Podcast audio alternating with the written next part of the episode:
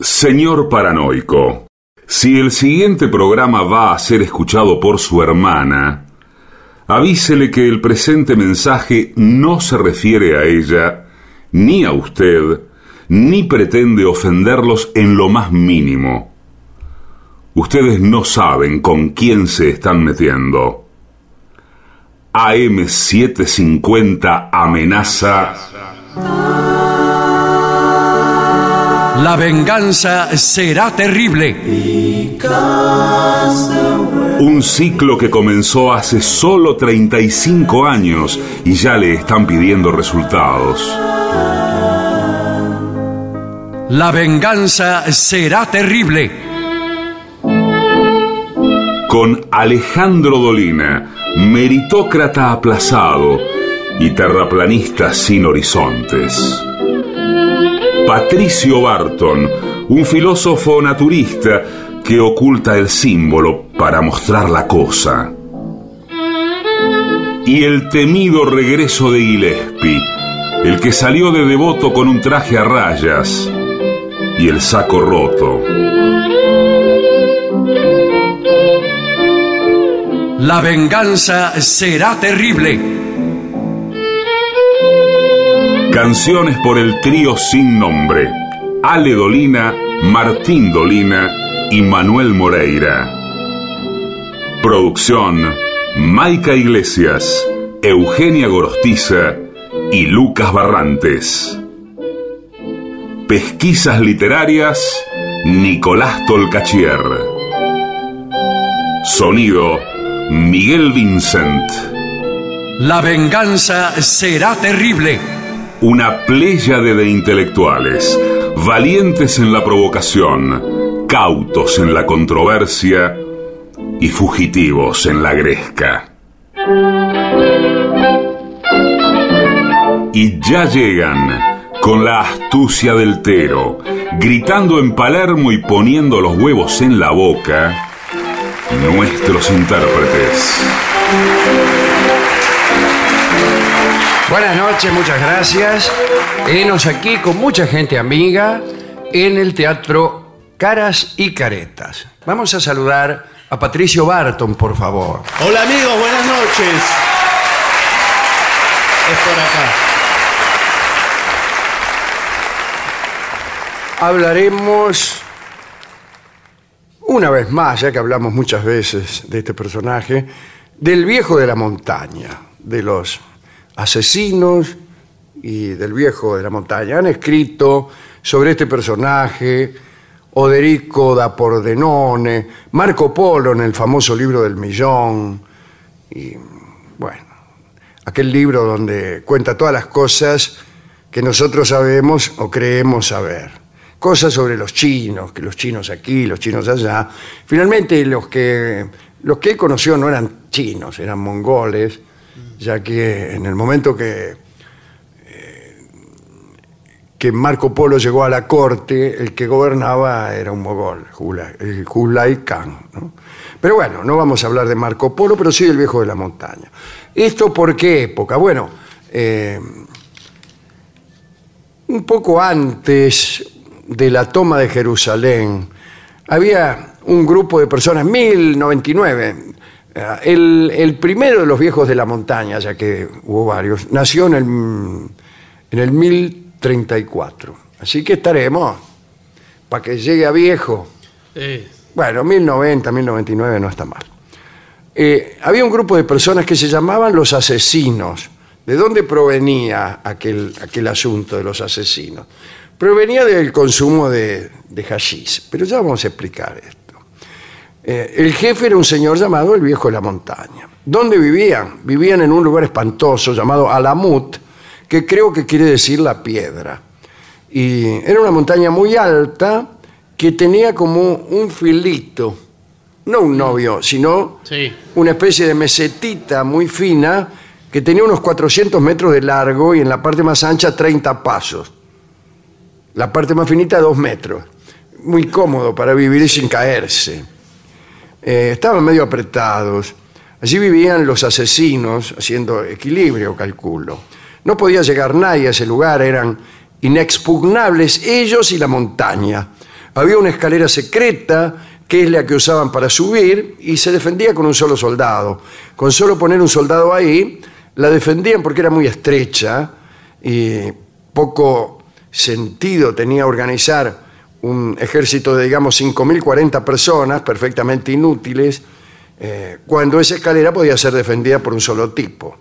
Digo, con un soldado, ponerle dos, tres, por si alguno se dormía, eh, qué sé Sí, yo. sí, lo que por puede lo que pucha cualquier pudiera. cosa puede Claro, bueno. Lo mismo pasaba con Machu Picchu, recuerden ustedes, la ciudad secreta de los quechuas, allí en donde estaban los amautas, esos sabios que sabían de todo un poco. Bueno, había y también unas, unos desfiladeros muy estrechos que podían defenderse con un solo soldado. Pero además era muy difícil llegar a Machu Picchu, ya que cuando llegabas donde estaba el desfiladero, eh, ya no tenías más tropas porque se habían caído todos por algún precipicio o se habían, habían desertado eh, o se empezaban a apunar. Bien. Tenemos entonces a los asesinos en su mesetita manejados por el viejo de la montaña. ¿Qué hacían? Se preguntará usted. Mataban, como su nombre lo indica. Eh, salían por ahí, mataban a la gente y la afanaban.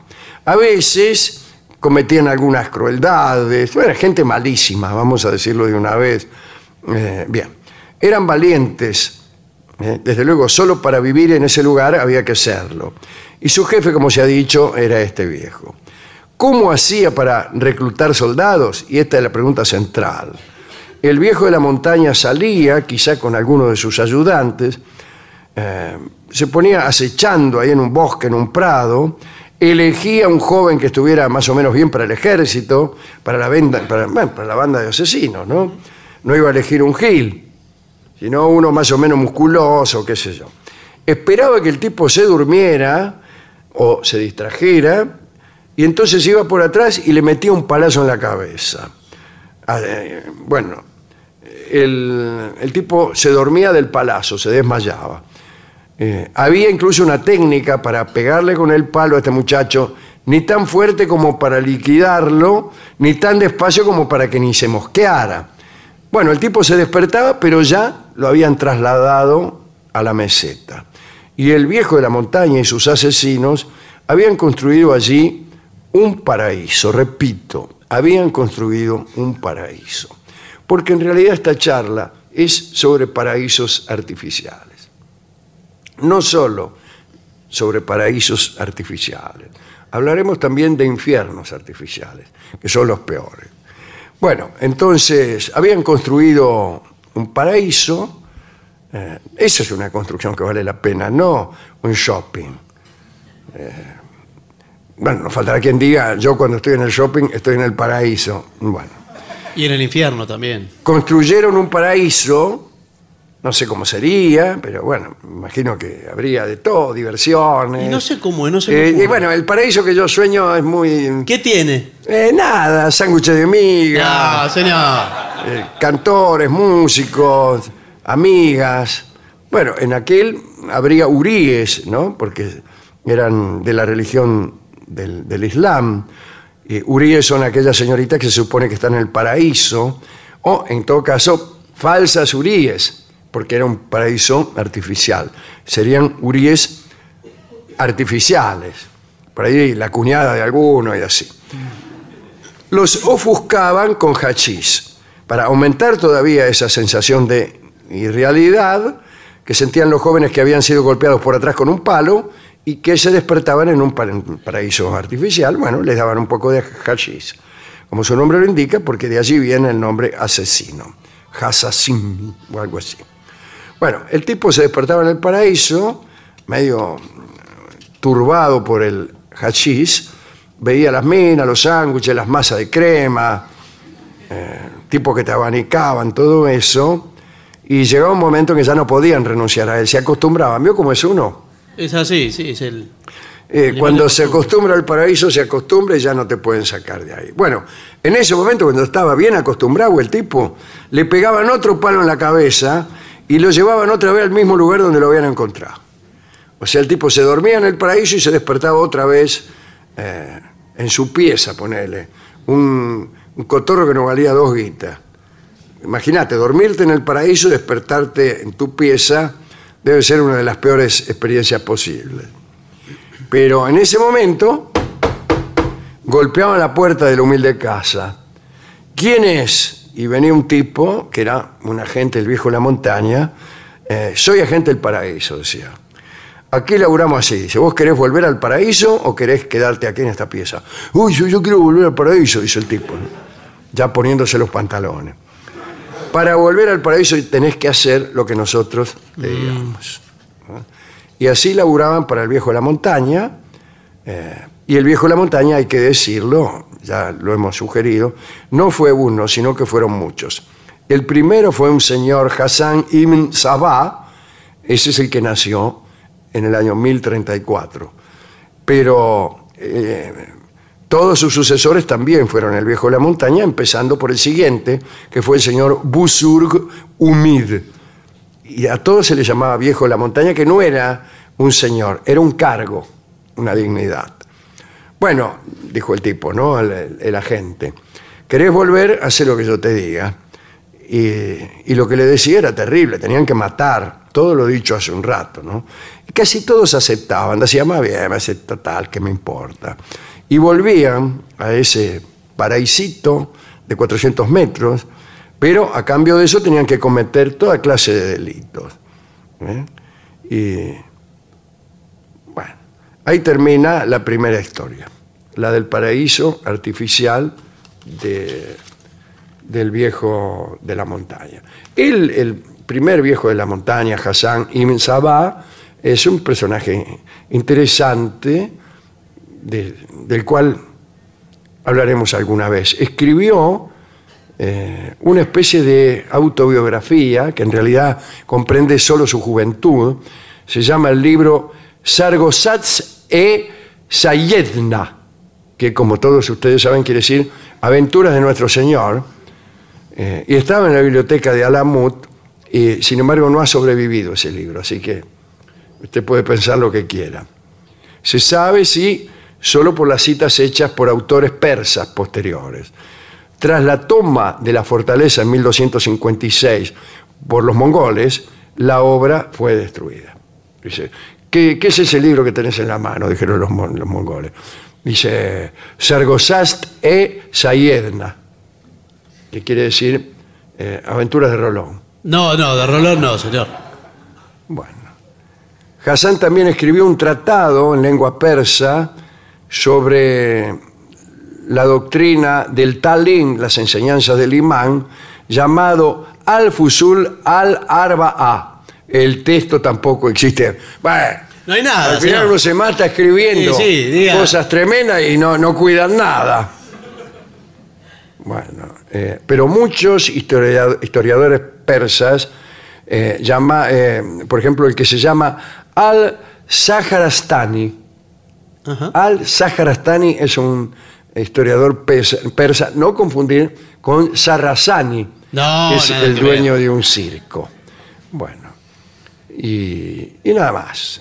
Si quiere, puedo decir que provenía de la ciudad de Qom, en Persia, una- de una familia chiita, eh, y allí se, cri- se crió este, este muchacho Hassan. ¿eh? Bueno, pero ya hemos contado el- la historia del pequeño paraíso que había en Alamut. Y ahora tenemos un infierno artificial. Esta historia es más breve. Es de un señor que se llamaba Asoka, que vivía en la India. Era un gran gobernante, pero para castigar a los funcionarios corruptos, a los delincuentes y seguramente también a sus enemigos, construyó un infierno artificial. Así como los asesinos habían construido un paraíso, este construyó un infierno. Le salió más barato, porque es menos oneroso construir un infierno que un paraíso. Quizá porque, pareciéndose la tierra más al infierno que al paraíso, hay menos modificaciones que hacerle. Pero vale la pena pensar en esto, ¿no? Que cuesta más construir algo para la felicidad que para la desdicha. Bueno, eh, ahí funcionaba el infierno de Azoka. Le fue tan mal a Azoka que él mismo, como suele ocurrir con los constructores de infiernos, fue víctima de esas instalaciones infernales que había construido. Eh, digamos, bueno, lugares donde... Un infierno clásico, lugares donde cama de clavo, Tormentos, eh, sí, tormentos de toda índole, quemaban a la gente, eh, bueno, cosas así. Todo eh, cavernoso, me imagino, el lugar. y- sí, sí. Ahora bien, quizá los funcionarios que mandaban eh, el infierno, o la gente, los funcionarios corruptos, digo, que iban al infierno, también recibían un palazo por atrás, se acostaban en su cama y se despertaban en el infierno. No siendo yo muy amigo de las alegorías, debo decir que si bien es cierto que no existen ya ni viejos de la montaña, ni los asesinos, ni los azocas, quién sabe si podemos estar tan tranquilos acerca de la existencia de paraísos o de infiernos en donde aparezcamos sin comerla ni beberla. Y a mí me parece que el amor se parece un poco a ese infierno o a ese paraíso del viejo de la montaña. Mire qué lapsus. Eh, uno es un joven más o menos musculoso, se duerme o se distrae, alguien viene, le pega un palazo y cuando uno se despierta está en el paraíso. Sí. Es el amor, ¿no? Y, y continúa la alegoría, si usted quiere, porque uno llega a ese paraíso, empieza a acostumbrarse a él y después ya no puede concebir la vida si no es ahí. Y a veces sucede que un día cualquiera alguien le pega otro palazo y usted se levanta ya sin ese paraíso y no lo puede soportar. Está en su pieza otra vez solo ahí. Sí, pero a veces sucede algo peor. Viene la, la gente del viejo de la montaña sabiendo que usted ya está acostumbrado al paraíso y le dice, bueno, si querés volver al paraíso tenés que hacer lo que yo te diga. No me diga que no es una historia de amor, ¿no? una hermosa historia de amor. A veces las historias de amor también se parecen al infierno de Azoka, ya desde el primer día, ¿qué va a ser? Y me pregunto yo también, ¿no? ¿No será este mismo mundo donde vivimos un paraíso en el cual estamos por un palacio que nos han dado, adormecidos, vaya a saber por qué me junge, y del cual saldremos un día para ir a un lugar todavía peor si cabe, incluso cuando ya nos hemos acostumbrado a él, o todavía peor y más razonable? ¿No será este el infierno de Azoka al cual hemos sido mandados por algún delito cometido, por alguna corrupción perpetrada o por ser enemigos de quien el bacalao corta? Mm, Vaya uno a saber. Con estas dos preguntas terminamos esta, esta charla y pasamos al resto del programa, que quién sabe si será la mesetita de los asesinos o la institución artificial de Azoka. Bueno, hemos ido a la discoteca, que tiene mucho de paraíso Sí. y muchísimo de infierno. Y el discotecario nos sugirió la canción que se llama Pedacito de Cielo. Era un pedacito de cielo, la roca del Alamut. Em, lo escucharemos, contrariamente a la, a la costumbre de este programa, por una orquesta de tangos. En general, aprovechamos para no pasar discos de orquestas de tango, sino de tangos, de cantores, de solistas, de, eh, por ahí conjuntos orquestales, pero un poco heterodoxos. ¿no? La orquesta de tango tradicional no tiene mucho lugar aquí, en este programa. ¿Por qué razón? Por decisión caprichosa de nuestra parte. Eh, Esta es una orquesta tradicional y es la orquesta de Astor Piazzolla, pero antes de que Piazzolla eh, tuviera conjuntos más este, heterodoxos. Eh, y escucharemos Pedacito de Cielo por la orquesta de Piazzolla, que suena muy parecida a la de Troilo. ¿Sabe por qué? Porque los arreglos de la de Troilo eh, fueron durante mucho tiempo de Astor Piazzolla. Y canta, y este es otro detalle, canta Fiorentino, que fue el cantor de Troilo.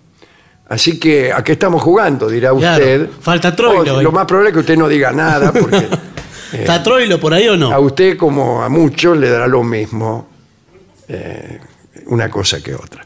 Así que es la orquesta de Astor Piazzolla, canta Fiorentino y es Pedacito de Cielo, el hermoso vals de nuestro amigo, de un querido amigo de este programa, Héctor Stamponi. Adelante. La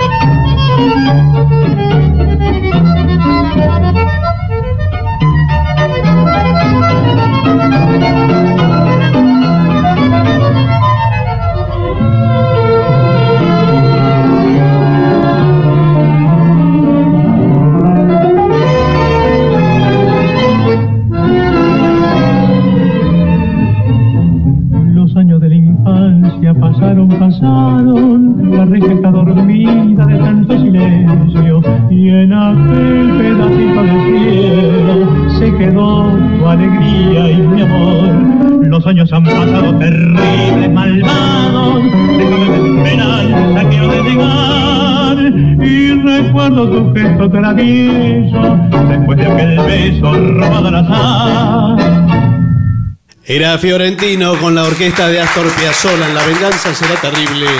Pedacito de cielo. ADUNLAM, la Asociación de los Docentes de la Universidad Nacional de La Matanza. Una organización creada con un solo y claro compromiso, defender la Universidad Nacional, pública, gratuita y de calidad. ¿Usted sabe cuál es la mejor manera de revivir nuestros mejores momentos?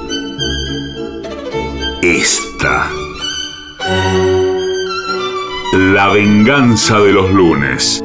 El eterno retorno de lo terrible. El único programa que se enorgullece de parecerse a sí mismo. Pero no. 750. Lo mejor de la 750 ahora también en Spotify. La 750 en versión podcast. Para que la escuches cuando quieras. Lo mejor de la 750 en Spotify. Dale play. Volvió el gordo que te va a hacer feliz. Sorteo extraordinario de Navidad. Más de 173 millones de pesos en premios. Sortea el 23 de diciembre. Lotería de la provincia. Gobierno de la provincia de Buenos Aires. ¿Necesitas un respiro, una escapada, un plan? Ármalos con Recreo. La aplicación de la provincia de Buenos Aires con la agenda cultural, destinos turísticos, beneficios y mucho más. Bájate la app y empieza a disfrutar. Es tiempo de recreo. Gobierno de la provincia de Buenos Aires. 750.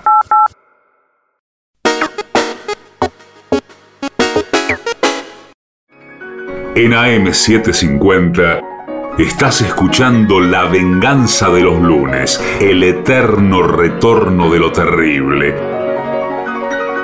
Un programa como los de antes, pero no.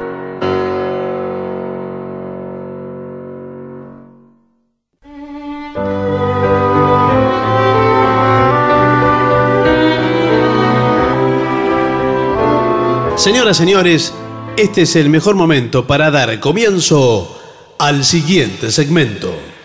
Levántese a su vecina en menos que un gallo canta. Aquí tenemos una serie de consejos para conquistar a las vecinas. Es muy frecuente, dice el exordio de este trabajo, Sí.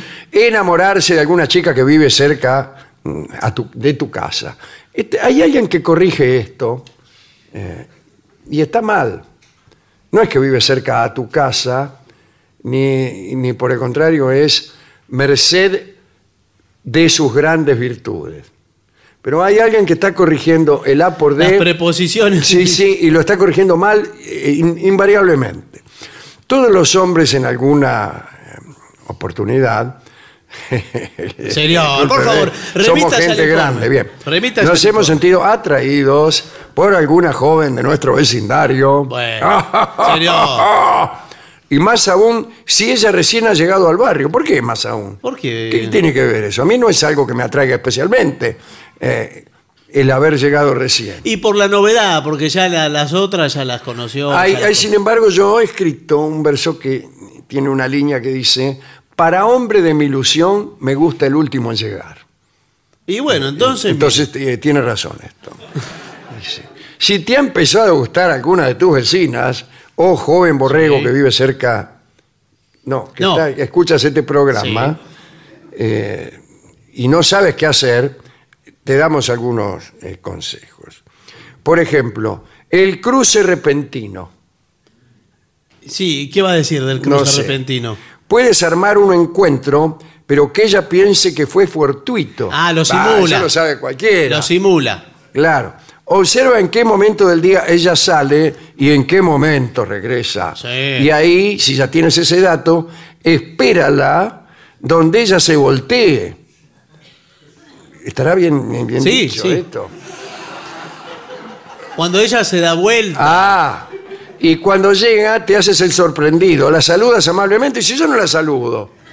Claro, eh, eh, ¿a ella está noticiada de su existencia? Vamos a empezar No, por ahí. claro, si yo te- ya la saludara, eh, tendría la mitad del camino recorrido.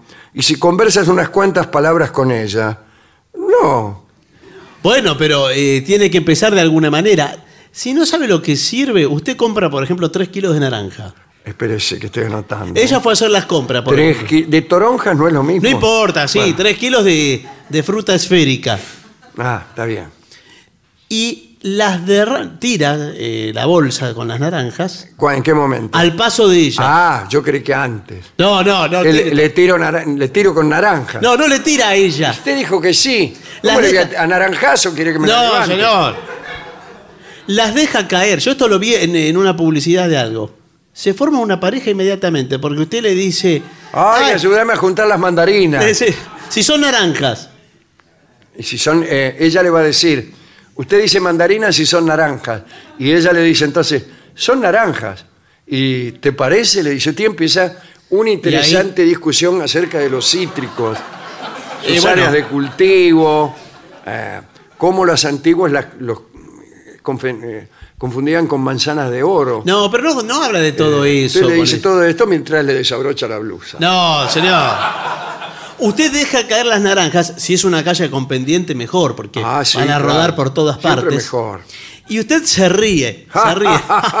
¿Así? Lo o- que- sí. Ah, Eh, ¿Y qué va, qué va a pensar ella? que estoy loco. No. Piensa que es un hombre enamorado de la vida, Ah, que se sí. toma las y cosas usted se así. lo puede ir diciendo mientras junta las naranjas. ¿Dónde me las pongo las que junto? No la junta. Se me rompió el cartucho. Junta- ah, las tiro. Le decía, junta ¿qué me algunas y importan las dice, toronjas? Le ¿qué? digo No, que las naranjas. Con que me trata la vida. Con que me trata la suerte. Qué gracioso Soy todo nacido esto. en Chacarita. No, señor, le dice, qué gracioso todo esto que me pasa. Eh, sí. Y así. Y ella se va a reír. Dice, ¿Así? Bueno, no sé cómo. Esperemos que no. Bien. No, no, no, no me convence. Dice, debes indagar algunos datos con amigos en común. Ah, ¿tiene amigos? No, no, si amigos en común, no. Que si yo tuviera amigos en común, también. Pero entonces ¿Qué no- vivos son estos? no es la vecina. No, no es la vecina que recién llegó al barrio. No. Es una que ya la conozco de hace mil años. No tengo interés en levantármela. Claro. Dice, bueno, debes indagar con amigos en común que tuvieren Mm. para que sepas un poco más de ella.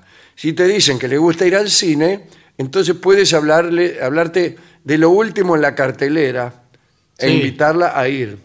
O Sí, sea, le bueno. tirás las naranjas y después le decís, eh, última en la cartelera está la palabra, está la película Zafra. No, no, eh, no es por orden alfabético. ¿Por qué no vamos a verla?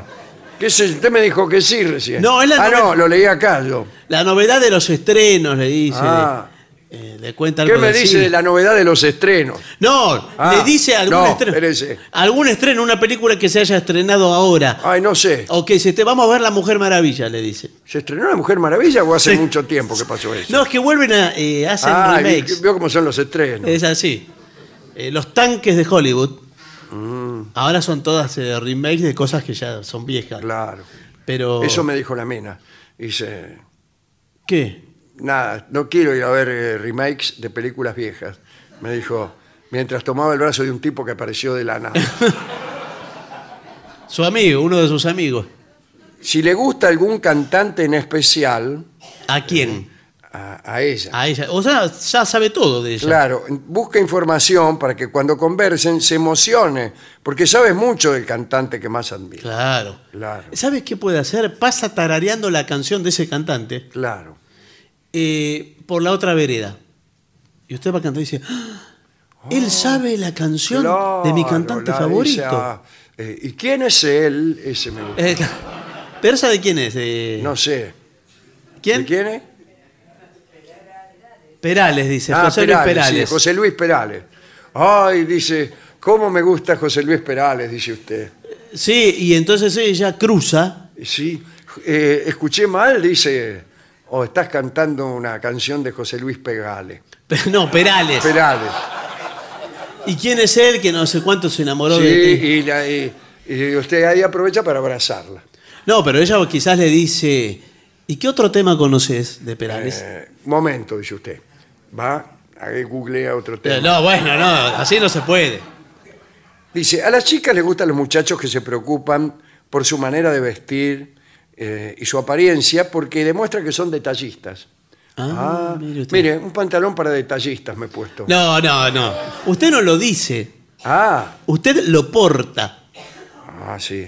Si desea sorprender a esta chica, empieza a tener una apariencia más cuidada. No esa pinta eh, de croto que, No, por eso. que paseas por ahí. ¿Y algún detalle? Pantalones rotos. No. Todo eso no. Algún detalle extravagante, pero Sí, Eh, ¿no? por ejemplo, un aro colgando, un aro pero grande, muy grande. muy grande, tipo, ¿cómo se llama el aldabón? Eh, sí, una, una especie de arandela de... Sí, sí, dígalo como sí, quiera. sí. Para que sirve incluso para, si usted sale con una petiza, sí. para que ella se agarre en el colectivo, como no llega al pasamano, se agarra de la argolla que usted tiene como aro en una de sus orejas, no en las dos. Eh, no. Pero tener una de esas argollas que pesa su, su buen kilo, en una sola oreja, lo mantiene usted con una posición de la cabeza ladeada Sí. hacia ese lado. Pero le da un aspecto tierno también, ¿no? Sí, estaba pensando que Cosas lindas de la usted vida. parece tolerante así. Sí. Las personas que tienen la cabeza ladeada por un costado eh, denotan su tolerancia. Sí, y le preguntan además, ¿en qué estás pensando? Porque usted está Ay, así. dice, estoy mirando. No, me mirando pesa la allá, buscando nidos. Me pesa la argolla. Claro. Pero después eh, usted tiene que Almas compensar. gemelas, el vecino amable. Dice. Sí. A las chicas les gusta sentirse protegidas y queridas, especialmente si son machistas. Sí. O si el, cri- si el que escribe esto es machista. Que evidentemente sí. La Bueno. conversación, me voy a levantar a la vecina, Eh, bueno, todo el informe. debería ser prohibida. No, señor, avance. Si ya entraron en confianza, ya entramos en confianza, ya Si está. ya sabe señor. todo, fue al cine, todo. Eh, pero todavía no te animás a decirle lo que sientes. Sí, tengo un dolor en el asiático. claro. Estoy muriendo. Puedes ganártela. Dice, ya, ya, ya derrapó. ya entrando en el Ya terreno de la Sí. oj- objetivización más desvergonzada. Han cantado bingo. Eh, interesándote en lo, que, en lo que le pasa, aunque no te importe un bledo. Pero ¿qué es lo que le pasa si no sabe Préstale mucho? atención cuando te converse. No, no contestes el celular, Claro. como hacen a- a muchos. Pero usted, por Yo ejemplo... no puedo conseguir que nadie eh, me atienda cuando yo hablo porque están todos hablando con otra persona por celular. No, pero algunos están mirando el celular y quizás no están llamando a nadie. Digo que hay No, gente no, que- lo- hay gente que lo mira el celular. Mira, mira, a ver si, a ver si va a pasar, si pasa algo o no Claro, está mirando, no pasa nada, no pasa nada. Aconsejándola y siendo muy amable con ella en cualquier momento, verás que ella empezará a sentir un gran cariño por ti. Nunca vi que esto surgiera, surtiera ningún efecto. No, y además que Yo si me ella- pongo a aconsejar a, a las minas y enseguida eh, sienten un gran cariño por mí. Por ejemplo, vas a un baile, le pones la mano a- en el hombro y empezás a recitarle consejos para un hijo guapo. No, no, no es así. No confíe en los extraños. Que... No, usted presta atención a cómo está ella. Si vas a cruzar la calle, que el semáforo está en verde. No le dice así, eso no, no la va a enamorar. Sí. Pero usted le ve cómo Pues está la miseria en su afán de perseguir de mil modos, le dice usted. Llama a la puerta de todos. Y nada más. Dice, aconsejándola entonces ese... Si no le pidió consejo, no, no. ¿Usted no va a aconsejar a los bailes? ¿Cómo va a ir a aconsejar a los bailes? Además no se escucha nada en los Bueno, bailes. Si ves que ella tiene dificultades, Sí, estoy con, estoy con problemas. of- ofrécele tu apoyo directamente. Sí, ¿sabes qué? No, directamente, directamente está de más. Y dile que en ti tienes un buen amigo. Con un ojo cerrado. ¿Sabes qué pasa, eh, Hugo? Eh, sí, ¿qué tal? Estoy, eh, vos me ves. Que hoy ¿Usted estoy quién con- es? ¿La, joven, la vecina? Soy la linda. Ah, ¿qué tal? Imagínese el resto. Estoy, eh, hoy estoy un poco, estoy un poco bajoneada. Mm, No me digas que te dejó otro novio.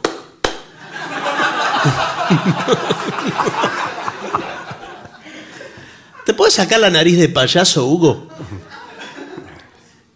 Estoy mal con mi novio, pero Ah, sí. es momentáneo. ¿Tu novio? No, Todos lo son. Patricia. estamos atravesando una crisis, Ah, sí, sí. pero yo estoy enamorada. ¿Usted habla de política o de su novio? No, no. Estamos haciendo, yo estoy haciendo de la vecina. Ah, Estoy atravesando una crisis, pero estoy enamorada de él. ¿cómo se llama? Héctor. ¿Héctor te llamas? Él se llama Héctor. Ah. Es No, mentira. yo, yo decía usted cómo se llama. Patricia. Patricia. Claro.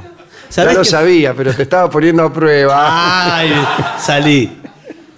Es que Héctor era mi vecino. Viste que yo me mudé hace poco. Sí, era tu vecino en otro barrio. Era mi vecino allá en, Ay. en Lavallol. O enamorarse del vecino es lo mejor que una puede hacer. Porque no tenés, eh, no tenés que gastar la vida en viajes. Y vos, por ejemplo, vivís en, en, en Villarrizo, cerca de Cespeña, y, y tenés un novio en Lanús, Sí. ah, te arruina la vida. Por más bueno que sea tu novio, tu vida será un infierno. Dime dónde vives. No, bueno, no es así. Con Héctor nos enamoramos porque era un barrio, eran las únicas dos casas que había en el barrio. Ay, qué hermoso, ¿no? Eh, vivía él al lado y yo de este de otro claro, lado. no había man, claro. No había más, un barrio raro. Le Y dije, justo las dos casas sí, pegadas. sí. No sé por qué le llamaban un barrio incluso. Y ahora me siento. Me siento rara, me siento sola. Ah, mira, justamente eh, has dado con la ventanilla indicada. ¿Me podré agarrar Sí, de. No.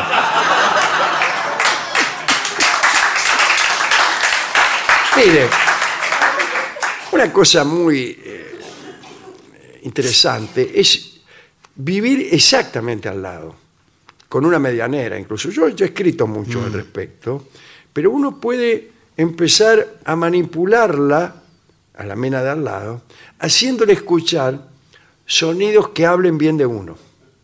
Sonidos que, que la seduzcan. Claro.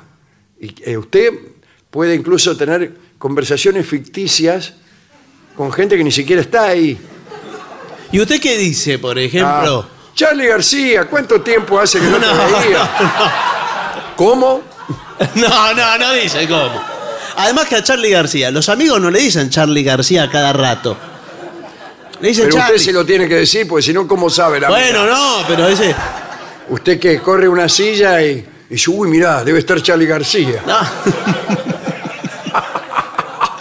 Por la manera de correr la silla. no es así. Quizás desliza. eh, La silla. No, le dice, le dice a otro. Le dice a otro. ¿Sabes que el otro día que estuvo acá Charlie García? Ah, dice. Entonces, claro, ahí y escucha. corre la silla. No, deje la silla quieta, no importa. ¿Y por qué te mete el tema de correr la silla? No, usted dice de Ah, correr la silla, no importa. También usted puede fingir conversaciones telefónicas. Hola, ¿quién habla? Charlie García. No, no. Siempre ¿Cómo? Charlie García. ¿Que quieres que te escriba un verso para tu próximo álbum? ¿Cómo no, Charlie? García. Oye, Charlie, ¿sabes que al lado de mi casa hay una vecina muy hermosa? No. Y así. O hace comentarios así. Uh, eh, me estoy mirando en el espejo. ¡Qué cuerpo tan musculoso que tengo! Pero si después ella lo va a ver a la No salida. importa, pero... eh, Oh, eh, ¿cuánta plata que... Voy a contar plata. Uno, dos, tres, No cuatro, arranque 1, 2, 3, 4, señor. diez millones de pesos. ¿Cuánta plata tengo? Y a la mina por ahí se le despierta la codicia. No, mire, él es- los millonarios no cuentan la plata así en voz alta, no, no. Qué lástima, ¿no? Sí. Porque son los únicos que podrían hacerlo. No, y ella va a desconfiar. Yo sí. cuento la plata así y enseguida termino. Claro. En silencio. ¿Usted la cuenta en silencio la plata? No, esos son los millonarios. Los millonarios cuentan en silencio la plata. No, para mí no la cuentan. ¿No la cuentan? en No, silencio? no cuentan, no. ¿Y saben cuánto tienen, por ejemplo? Eh, no siempre. Y veo que es muy abstracto todo el tema de la plata y de... Bueno, entonces no, no cuenten plata. Pero, pero digo, eso, en general el, el sistema anda bien, ¿no? ¿A qué sistema se refiere? Eh, al de hacer sonidos que hablen bien de usted. Mira, a mí me parece que no. También hay que cuidarse, ¿no? Porque usted, Sí. por ejemplo, un estornudo. Un estornudo puede tener cualquiera. Eh, sí, pero muy. Usted es un ordinario para estornudar. Y, y hace continuar el, el estornudo. Sí, un poco de más. Como una, eh, con una exclamación como: ¡Me caigo y me levanto! Eh. Maldice el tiempo.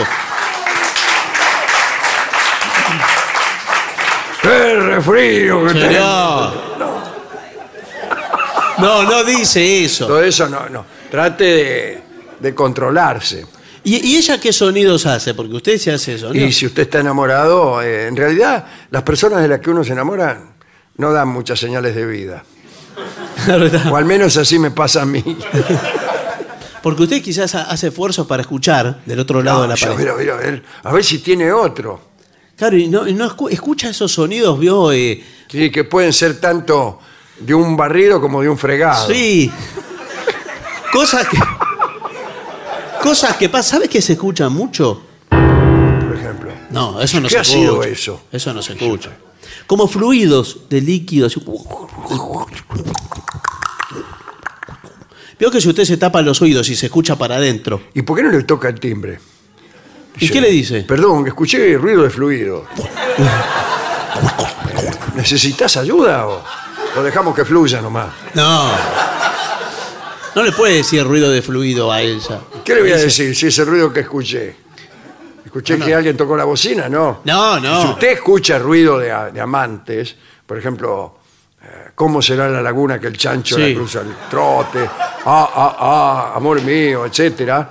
Eh, no vaya a tocar el timbre a ver qué pasa. No, no. Porque por ahí sale el otro novio que tiene, el que vivía al lado de la casa de ella, Sí, en el otro barrio en calzoncillo. eh, con suerte. Sí, Sí, y usted eh, se queda escuchando, hace silencio. y sí, claro. Sí. Sí. Y cuando vienen sus amigos, usted tiene que decirle, también eso pasaba en el cuento que yo escribí así, que, que se abstengan de hacer chistes Porque sus amigos son Claro, impresentables. ¿vio cómo son sus amigos? Ponele, Sí. viene Dorio, No, señor. Gillespie. No digo Rolón. No, no. No, Rolón, eh, ojalá, usted lo tiene que invitar a Sí, Rolón. por ahí hay que invitarlo a Rolón cuando se pone a hablar solo, ¿viste? Eh, Pero eh, los otros no, empiezan, son muy ordinarios. y sí, porque se ponen a tomar, a juegan a Eh, las a cartas. contar chistes de... eh, resulta que había un japonés que no Sí. sé qué. No, eso lo Y tiene. después le retrucan ustedes, hacen rimas. y así. No, ella así no se va a enamorar nunca. Pero a mí me parece un buen método. Es utilizar la vecindad para crear una falsa intimidad. Y Mm. después te directamente va, le toca el timbre y dice, ¿qué me dice de lo que vino escuchando todo? No, este tiempo?"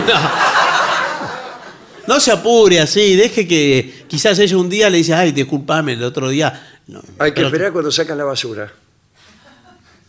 Ahí usted dice que la puede cruzar. eh. Claro. A mí no va a sacar la basura y usted también. Mm, dice. ¿Qué? Mm, ¿Qué? Eh, no sé. Si es Hasta basura. ahí llega el discurso mío. Mm, no sé qué, qué- cuál es la primera frase indicada cuando uno ve a una joven que está sacando la basura. No, Por así. ejemplo, qué sé yo. No, no hace. mm, no hace así. Claro, no- lindo. No. No. No, Nada. no le va a decir nada. Es todo- tiene la basura en la mano. Tiene, Claro, eh, ¿Qué sí. va a decir? Tiene el tiesto de los Sí, desperdicios. señor, por no favor. le va a decir, no le va a elogiar el, No, no. el tiesto de los desperdicios. De ningún modo. De ningún modo. Pero sí puede ayudarla. Mm. ¿Quiere que le ayude con el tacho? Dice. eh, bueno. eh, porque vio que en algunos lugares tiene que levantar una tapa para tirar Ah, ay, parece mentira el problema de la basura. Eso es una buena cosa. bueno, y sé. entonces empieza a hablar sobre la basura en el mundo. Ay, Pero- la basura en el mundo, dice usted. Qué ella cosa, le- ¿no? No, ¿cómo qué cosa? ¿A ella qué le importa la basura en Y el a mí mundo? tampoco me importa, Y bueno, ¿y entonces qué dice? Bueno, si a usted no le importa la basura en el mundo, a mí tampoco. Eh, se ve que... ¿Pero ¿Qué, qué, qué? ¿Por qué no hablamos de sexo, digamos? ¿Qué me dice del sexo en el mundo, eh? ¿Pero qué, qué, Está qué mucho dice? mejor que la basura. ¿Qué dice usted? Por favor, salga de acá. Eh, bueno, disculpe si me ven calzoncillos, pero tuve que sacar la, bas- la basura de apuro. ¿Pero por qué de apuro? Eh, ¿No se puede poner algo, un poncho? No tengo. ¿Le gustan? ¿Te gustan los ponchos? Ah, a mí sí. No es que me gusten o, o me dejen de gustar, Ah, pero me parece que es algo apropiado para salir sí, apurado. sí, yo siempre que saco la basura, ¿con qué cree que me he visto? Con un poncho. ¿Con un poncho? Sí, sí, sí. Incluso, adivine dónde pongo la basura. Eh, Abajo el poncho, la traigo abajo el poncho. Ah, y junta toda la... ¿Y usted de tirar muchas cosas así de...? Eh, soy de tirar. Prácticamente todo lo tiro. Soy desprendido. Ah, sí, es así. Eh, Sí, sí, ya Así. veo. Ya veo. Disculpe, tuve que salir de apuro. Sí, sí, ya me lo dijo. Bueno, y es evidente que esto nos va a, conducir a buen puerto. Bueno, no sé, porque imagínese que usted la va a ver al día siguiente, Yo creo, al otro día. sí, sí. Por esa razón, eh, un porcentaje muy alto de vecinos se ponen de novios. Solo por eh, Solo frecuencia. por la- y solo le parece poco. Eh, bueno, La contigüidad vive al lado. Usted que viene, por ejemplo, de haber tenido una novia en Villa Elisa. sí. Tenía que tomar siete colectivos, qué sé yo. Eh, Que encuentra una al lado de su casa y yo "Ah, me saqué la lotería, me saqué. Pero después se pelea con la novia esta que vive Eh, al lado y de su empieza a andar con la del otro lado. Y bueno, tiene... Con la de atrás, la del fondo. Pero- esa es un buen, eh, una buena vecindad, la del fondo. Pero a veces uno no la conoce, la del fondo. Muchas ¿no? veces no la conoce. No la conoce. Porque no le, no, le, no le damos tanta bolilla al vecino del fondo. Sí. Son unos ruidos lejanos en Navidad nada más. Y quizás la vio muchas veces, pero no Sí, sabe qué es Pero no ella. sabe quién es porque No sabe. usted la, la presiente de atrás, digamos. Claro, Y después la tipa da la vuelta a manzana y la cruza, es una perfecta extraña. Es otra. Y a veces, eh, a mí me ha pasado de seguir a una perfecta extraña, eh, intimar luego con ella y darme cuenta de que se trataba de la vecina del fondo. Eh, pero- Estoy escribiendo una obra de teatro que se llama justamente La vecina del fondo. Sí, me imaginé. Eh, bueno, y hay como un momento, en el- ya en el último acto, ¿no? ¿Cuántos actos son? eh? Eh, siete. Ah, mire Eh, que. porque el tipo odiaba la, vecino del fondo porque oía ruidos, eh, música horrible. Y él eh, conoce a una chica por ahí, y no sabe. Sí, claro, entendí, claro, que resulta la ser chica eh, empiezan a hablar de música y la chica elogia la misma música que él oía de los vecinos del fondo. Y el tipo, como está interesado en ella, dice, ay, me encanta, me encanta. Le dice, total, ¿qué le importa? Y sí, ¿qué le importa? José Luis Eso es la seducción. Decirle, decirle al otro que a uno le encantan cosas que detesta. Bueno, no sé si. si- Se llama seducción. Y él después entonces se al entera. final se juntan, eh, intiman y él dice, te voy a invitar a mi casa. Eh, y- porque él la conoció en el centro. Ah, mire, lejos de ahí. Y, y bueno, la lleva a su casa, ella entra. Y dice, este barrio me resulta conocido. Pero eh, no se dio cuenta que estaba a la vuelta. Eh, sí, pero a mí me pareció mejor esto. Este parlamento, eh, este barrio me resulta conocido, me, me gusta. Bueno, pero quizá para otra obra, no sé si Eh, aquí. Y ella no se da cuenta que está en su barrio. Está bueno eso. ¿No se da cuenta? No, dice, ¿quiénes son esos escandalosos? Dice que viven ahí en el fondo. Dice la mina sin darse cuenta que es ella misma. Pero ¿cómo se va a escuchar ella en el pasado? ¿Se escucha? ¿Dónde se escucha? Eh, ponele la familia. La familia, sí. No la tengo terminada. Bueno, sí, está bien, pero. Es raro. Está bien, la familia. Y que- o sea que tiene familia ella. Sí, no importa. ese No, pero detalle. sí, pero hay otra gente. Usted es peor que Rolón. Pero no vive Empieza a sola. preguntar por los detalles que no ¿A quién le importa? si Pero yo la, la- me la había hecho Bueno, sola. Al final, en el eh, séptimo se- acto. Se casan y aparece el director, que es Campanella, y dice: El amor eh, prevalece. Buenas tardes. No, pero. eh, ¿Se casan y qué? ¿Y ella se muda del fondo? ¿Nunca se enteró que.? Sí, se entera enseguida, se entera. Ah, bueno. ¿Cuál es esta calle? Le preguntan. un momento. Dice: Esta calle es ponerle X, porque no, no quise nombrar ninguna calle. ¿Y por qué? Pero es poco. Ah, tiene razón, mejor que, que, que la mejor decir. Esta calle es eh, Estomba. Claro, Amor en la calle Estomba, Ah, ponele, dice, la claro, yo- ¿qué cosa? Dice, yo vivo en Heredia, Ah, del otro lado. del otro lado. Y dice, pero esa casa me parece conocida. ¡Ah! Mi madre. Y est- estaban desnudos los dos. ¿Y por qué no me lo dijo antes? El tipo se tapó y decía, ¿qué viene tu madre? No, no, que mi madre está, vive al fondo. Yo vivo al fondo. No, dice él, hay como un momento de desengaño.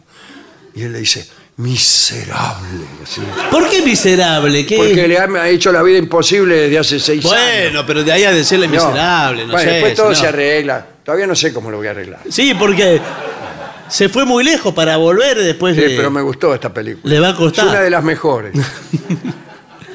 Bueno, voy a decir, historias de amor pueden surgir en cualquier lugar. Es así, con Eh, sí, la vecina. bueno, pero Con la vecina al fondo, bueno. bueno, esas son las instrucciones que tenemos para levantarse a la, a la vecina de al lado.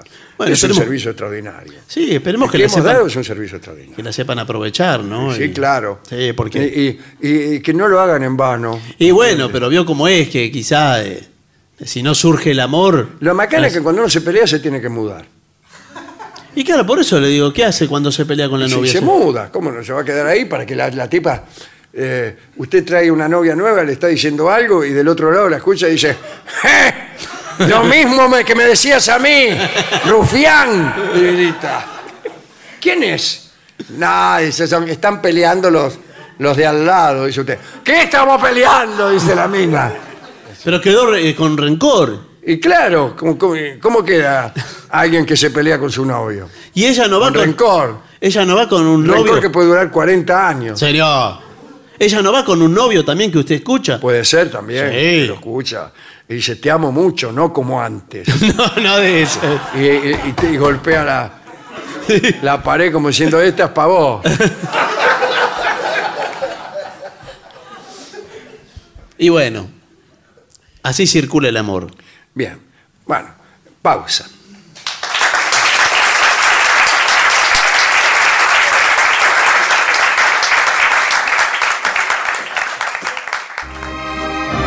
La venganza de los lunes. El eterno retorno de lo terrible. Un ciclo con firmes convicciones, pero con cronología difusa.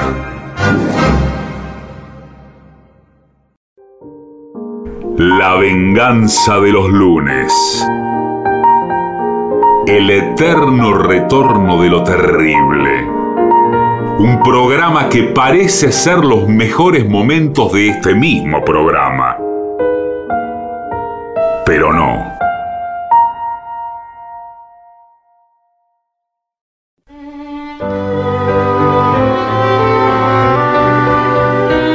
Señoras, señores, este es el mejor momento para dar comienzo al siguiente segmento.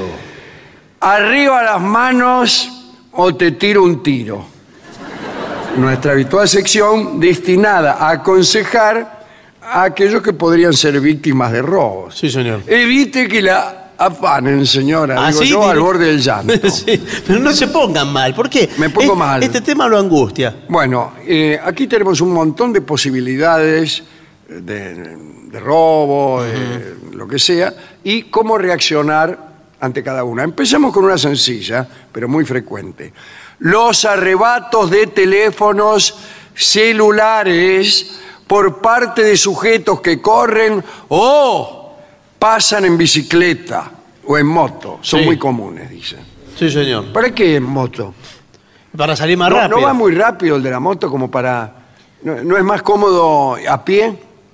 Usted Sí, es pero- chorro, por ejemplo, pasa en Sí. moto a 240 kilómetros por hora. Es muy difícil que Bueno, manotee pero a 240 un celular. Cuanto más rápido va una calecita, más difícil es agarrar la sortija. Sí, eso lo entiendo, pero... Einstein calculó que una eh, calecita que se moviera a la velocidad de la luz, Einstein calculó eso, ¿no? calculó eso, etcétera. No, eso le dio... No sé qué es lo que pasa. Supongo que creo que la vuelta termina antes de empezar. No, sí. Bien. Eh, para esos ladrones es muy fácil cometer su fechoría si estás distraído, Claro. mirando para arriba o así, Sí, o o- teniendo eh, el celular así en la palma de la mano como quien te lo ofrece. No. No, señor. Escóndalo bien, señora, el, el celular. Y pero si tiene- Métalo bien, Pero si estoy mandando mensajes... bien adentro, no importa. ¿Cómo hago? ¿Le tengo que mandar las manitos de WhatsApp a... Escóndalo, A mi hágame novia. caso. Dice, al bajar de un colectivo o taxi, o taxi? mire a su alrededor y espere un par de minutos antes de usar el celular. Ahí en medio de la calle se queda Sí. un par de minutos. ¿Qué hace? Le preguntan. "Eh, recién bajé del colectivo y estoy esperando un par de minutos antes de usar el celular, ¿eh? Le dice usted. Sí, ¿Por eh. qué? Dice el tipo. Porque tengo miedo que me roben, ¿eh? Bueno, Bueno, pero está bien, no se ponga así. dame, dame el celular, dice. Bien. No le facilites la tarea a los ladrones llevando todos tus objetos en un solo sitio. Ah, claro. y no se pongan los objetos todos en el mismo lugar. Guarda, por ejemplo, tu tarjeta de crédito en un bolsillo, En este, en este. El dinero en otro, en este otro. en este otro. Las llaves en el bolso Sí. o portafolio. O portafolio. De ser posibles, no, no cargues con todas tus tarjetas. ¿Qué tarjeta? Ah, las 28 tarjetas de crédito que Ah, tengo. eh, una en cada bolsillo. No tengo tantos bolsillos, señor, que Ah, tendría bueno. que usar, ¿Y ¿sabe qué, qué? qué, qué- qué- qué le importa al ladrón? No, Dice, y- Muy bien, dice, a ver, ¿qué es esto? Muy- la tarjeta de crédito. Muy bien, esto, el dinero. Esto, No, pero- las llaves. O bolso. O bolso. Ah, No va a ir buscando en todos los bolsillos el, el chorro. Le Sí, dice, que dame no. todo lo que tenés, dame todo lo que dice que tenés. re- le revisa un bolsillo solo y si no encuentra nada, dice, uy, un pobre. No, señor. dice también, eh, hace un bolsillo, ya lo hemos dicho esto hace- no hace mucho, ¿eh? Hace un bolsillo en tu ropa interior. Ah. A ningún ladrón se le va a ocurrir que llevas algo ahí. A mí lo primero que se me Eh. ocurriría. Dice, ¿qué lleva ahí? Un pajarito de los que Claro. trafico. ¿De contrabando? Sí. Dice, pero se le murió. Espere, espere. Eh, sí. El- el- buenas tardes. Sí, buenas tardes. Los bolsillos de ropa interior son adentro de la ropa interior o afuera. ¿Usted es una señora o es- Eh, no. Soy un señor curioso. Y no, lo- los bolsillos son. Sí, adentro. de- ¿Cómo va a ser afuera de la Como ropa? todas las cosas son afuera, ¿qué? ¿Usted los bolsillos del pantalón los tiene del lado de adentro? y se mete la mano bajo el cinturón para buscar la plata. Dice, pago yo, deje, pago yo. Deje, deje.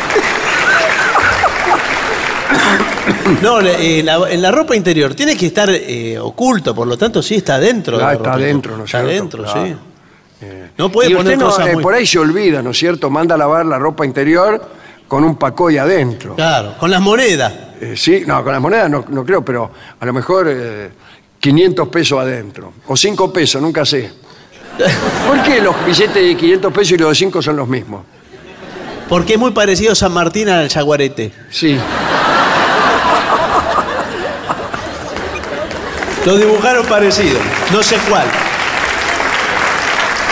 Bueno, dice, trata eh, de pasar inadvertido, ¿no? Sí, eso es lo mejor. Sí, Perfil bajo. Hágase notario. Si, por ejemplo, usted usa un reloj costoso, de la afamada marca Costoso, llegó el nuevo reloj Costoso, y, y visitas una zona peligrosa de la ciudad, ¿cuál sería una zona peligrosa? Y digamos, Cualquiera. sí. Y ponete un abrigo, viejo. Un abrigo viejo. Un abrigo, ah, sí, sí.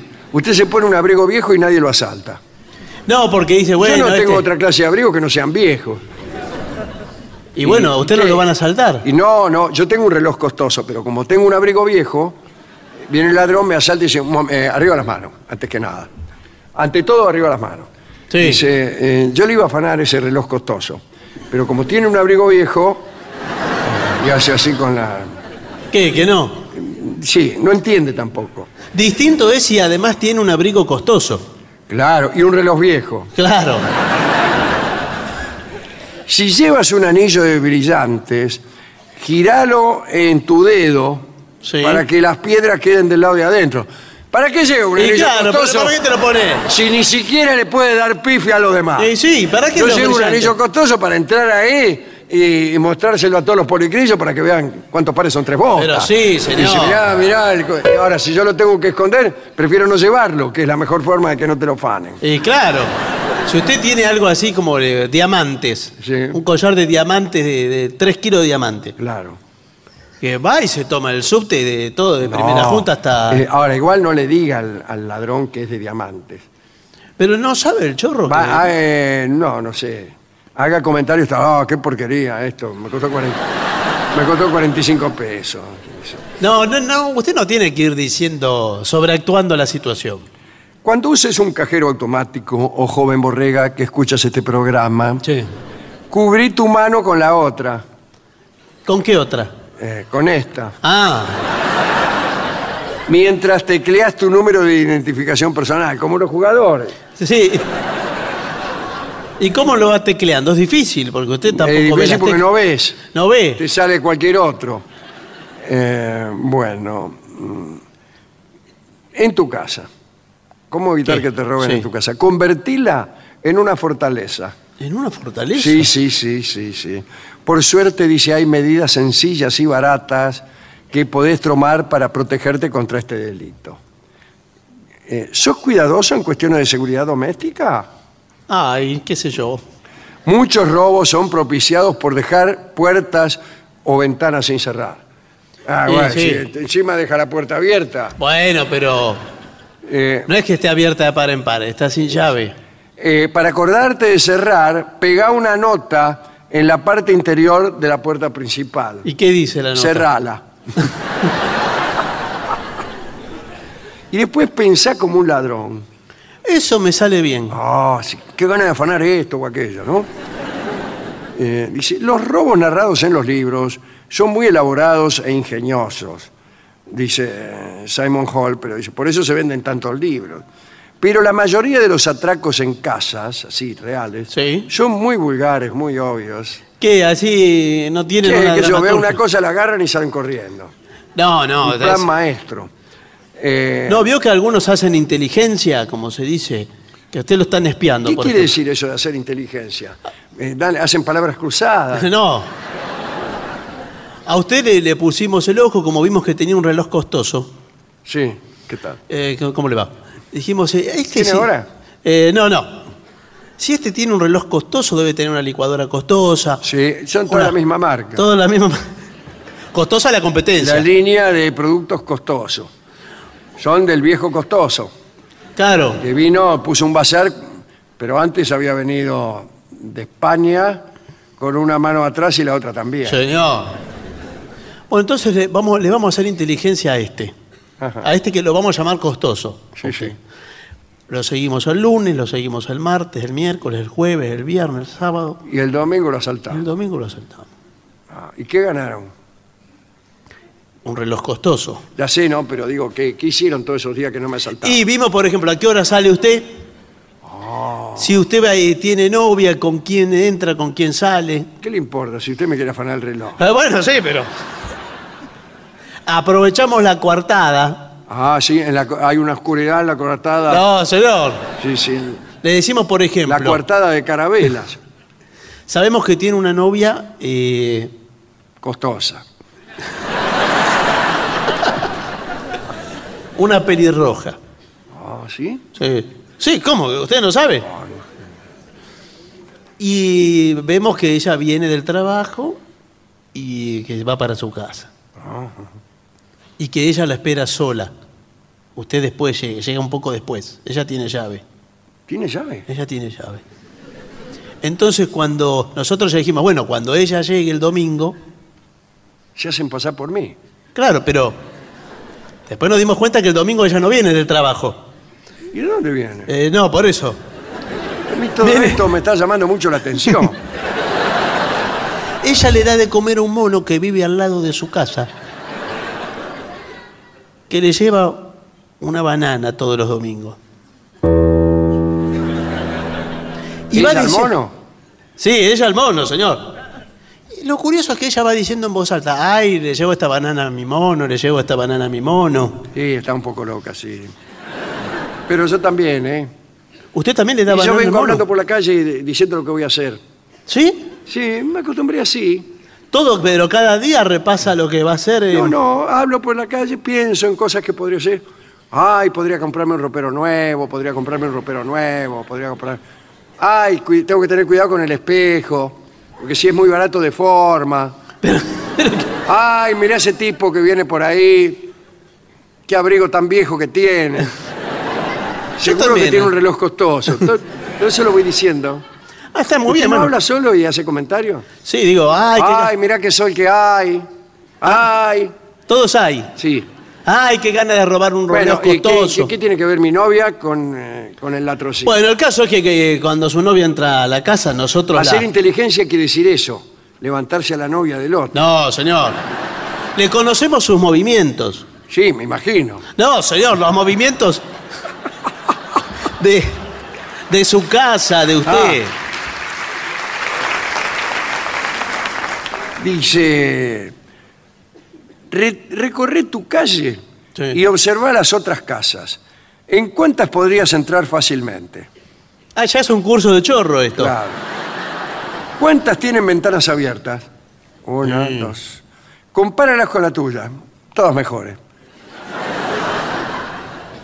Eh, y así. Y claro, porque usted puede Trata de tomar... que tu casa parezca más segura que la de los vecinos. ¿Cómo es parecer? Así el ladrón asalta la del vecino. Incluso puedes poner un cartel. La de al lado es facilonga. Sí. Con una flecha, robe allí. Que- No, vio que eh, entre malandras, Es- el vecino es amargo, afanalo. entre los malandras hay toda una codificación. Buenas tardes. ¿Qué tal? ¿Cómo le va? ¿Sí? Que le marcan la casa. Por ejemplo, Sí. una X quiere decir. Eh, X. eh, quiere decir, acá vienen tarde. Un- ponga por caso, le estoy dando ejemplos eh, hipotéticos, quizás hasta falsos. Sí. Una Y para no revelar, para no revelar. para no pu- publicar, en- que la gente no conozca los códigos de los ladrones. Hay que proteger Sí, sí. a los ladrones. Una Y quiere decir se fueron de vacaciones. Ah, mirá vos. No sé por qué Y y no B corta. Es lo mismo, total. Bueno, y así cada cosa quiere decir algo. ¿Y por qué no ponen se fueron de vacaciones? Y no, porque los otros vecinos ah, dicen, verían, dice, alertan. Esto deben ser los ladrones. Alertan. Claro. Si no llama, un vecino llama al otro, al que está de vacaciones, y dice, Gladys, ¿Qué? ¿sabés que te pusieron eh, en la puerta? Mm, me imagino.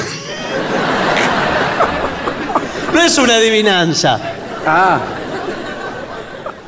Te pusieron una Y. aquí le traigo el mondongo que usted me mandó a comprar. Como no lo puedo entrar, en la puerta se lo pongo. Gladys, ¿te- ¿no te das cuenta que te van a entrar? Ay, sí, a mí me entraron la semana pasada también. Qué horror, ya no se Ah, en puede esta estar. casa todo- todas las noches le entran algunos. Sí, sí. Dice, instala un sistema de alarma, ¿eh? Eh, y puede ser falsa incluso. Ah, sí, hay alarma Porque el falsa. ladrón eh, cree que es una alarma real y no adentra. ¿Es así? ¿El- ¿El ladrón se ve...? El ladrón ve una alarma, por ahí está descargada la alarma, no es más que la carcasa. ¿Y qué dice? Y Alarma. es que se- usted que ladrón que va, va, ah, uh, voy a ver si anda esta, esta alarma. A ver, voy a abrir la puerta. Andaba y sale corriendo. Preferible entrar donde no hay alarma. Pero si siempre suenan Eh, alarmas. incluso, bueno, ¿qué? Siempre suenan alarmas, digo, por todo. No, esos son los autos los que suenan la alarma. Suena Ah. la alarma, el, al uni- el único que molesta es al usuario. Eh, al ladrón que le importa. Suena la alarma, se mete y se va igual. Le abren paso, Bueno, inclusive, eh, porque hay acá una dice, sirena. unos cactus bien ubicados debajo de la ventana Eso está bien. disuaden a los ladrones. Sí. Sí. señor. Yo estoy pensando como ladrón. Veo un cactus y no le entro. ¿Por qué? Porque se pincha todo. Se va a entrar. Soy un ladrón, no tengo miedo, pero sin embargo está bien. Sí. Eh, dice, no instales alambres de púas eh, porque eso indica que vale la pena robar su casa. ¿Y entonces en qué? Ah, el ladrón ve un... Pero el cactus no, pero el alambre de púa dice, "Oh, oh, oh". Así que pusimos alambre de púa, ¿eh? Así que debemos tener objetos valiosos dentro. No, tengo un gallinero, señor. Ah, bueno, ¿y ¿qué? ¿Y las gallinas necesitan alambre de púa? Y sí, porque si no, No, se. señor. Porque le vienen a robar las gallinas. ¿Cuánto vale una gallina? Va- Vamos a hablar de plata. Eh, bueno, ¿Cuánto según, vale hoy? según qué gallina. Una ponedora. Ah, eh, puede estar eh, 300 pesos. 300 pesos la gallina. Multiplícalo por un millón, son 300 millones. Sí, pero no tiene un millón de gallinas. No, tengo 6. Y entonces, señor, ¿por qué? ¿Por qué me hace multiplicar por un millón? Y qué sé, ya que estamos multiplicando, dice, pode los arbustos, señora. Pode los arbustos. Pode, sí, porque sirven para que el ladrón se esconda. El ladrón Y enseguida bueno. ve un arbusto y se esconde. Bueno, no. Dice que Así se reconocen los ladrones.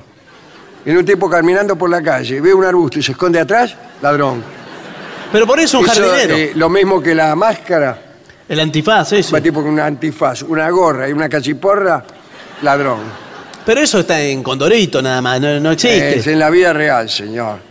Cuidado con lo que decís en las redes sociales, ¿eh? Ah, eso es importante. Si vos escribís, me voy a ir de vacaciones a la playa y estoy feliz, eh, estás diciendo, estimados ladrones, en mi casa no habrá nadie durante una Ah. semana y estoy feliz. No, estoy feliz, no importa. Y, pero estaba antes. No, hay gente que se, se compra el reloj costoso El sí. y se saca la selfie con el reloj, Se pone así. mostrándolo, con el palito de las 10 y 10. Sí. Y dice, mira, este tiene el reloj costoso. Claro, claro. Vamos a ir a afanárselo. Sí, Y sí. listo. Y van.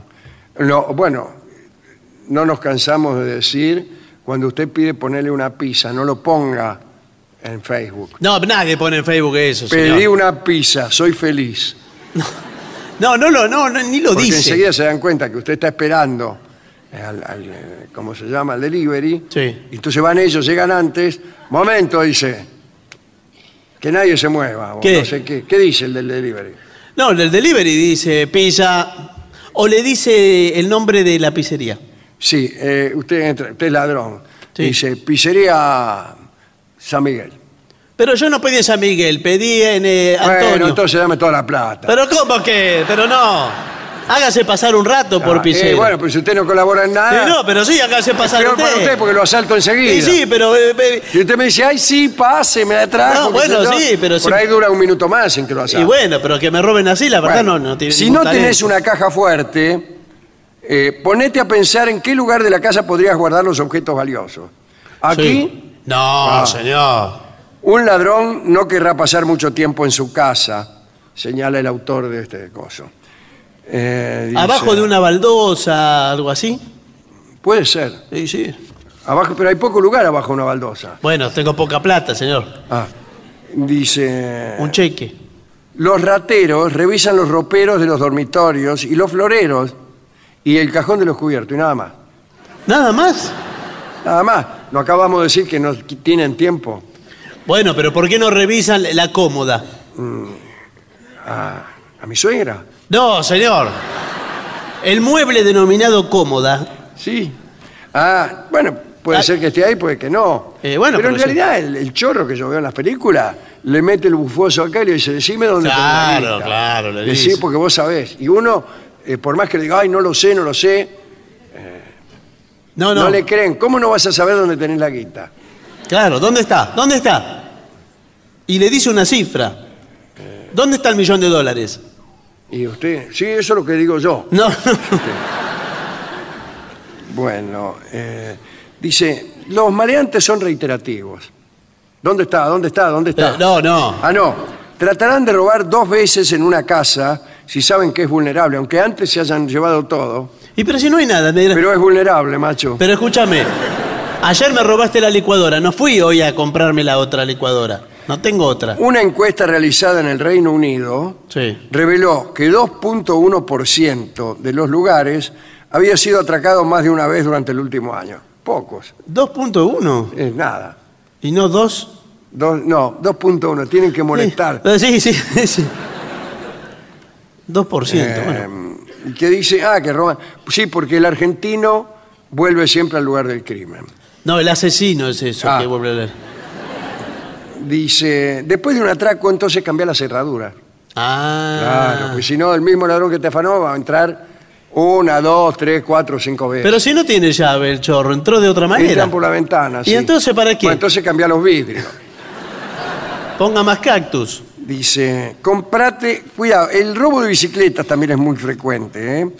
Evita que los ladrones se lleven la tuya. Sí. Eh, Porque yo voy a todos lados en bicicleta. eh, con la tuya. Sí, con la mía. Sí, sí, Y la estaciono ahí en la puerta. Por ejemplo, voy a la ferretería, sí, sí. dejo la bicicleta ahí. Son dos minutos. Ah, ¿y no la, no la ata en ese porta bicicletas que hay? Eh, pero es de mentira el candado que tengo. Eh, es como la alarma. A veces se roban el portabicicleta con las 18 bicicletas. Sí. Eh, comprate dos candados para bicicletas. ¿Dos? Sí, los candados en U son más eficaces. Ah, sí. No sé por qué. Aunque conviene combina- combinar, ¿no? Uno de ellos con una cadena, eh, bla, bla, bla, bla. Pero después tienes que cargar todo eso mientras pedalea. Tiene que llevarse el candado en U, la cadena. Vaya caminando. Asegurar la bicicleta en un poste fijo y todo eso. Pero, ¿sabe? Eh, nosotros... Acá dice que no vaya a poner el candado en el manubrio porque se sale por la punta. Eh, sí. Ahora nosotros lo- los malandras. ¿Qué tal? Buenas tardes. ¿Qué tal? Buenas tardes. Tenemos un programa, eh, hemos puesto vendas en los ojos Sí. de, ¿de quién? Ah, no.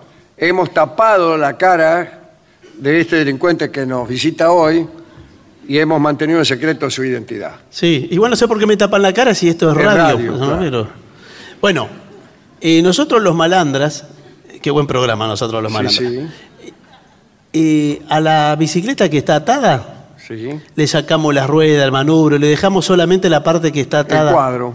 Sí, ¿Qué cuadro, compañero? todo le sacamos, todo lo ¿Y otro cómo lo es la sacamos. vida de malos del, que somos. del ladrón X? ¿Cómo es la vida? Me dijo. Sí, sí. Y es una vida como la tuya, Ah, sí, lógico. como la mía, como la de Yo todos. también soy ladrón. Escucha. Todos somos de Sí, sí. ladrones. Eh, en realidad, eh, se calcula que más o menos el 80% de la población está en una actividad delictuosa. Yo, mire, eh, tuve una experiencia, ¿no? Ajá. Antes de hacerme ladrón.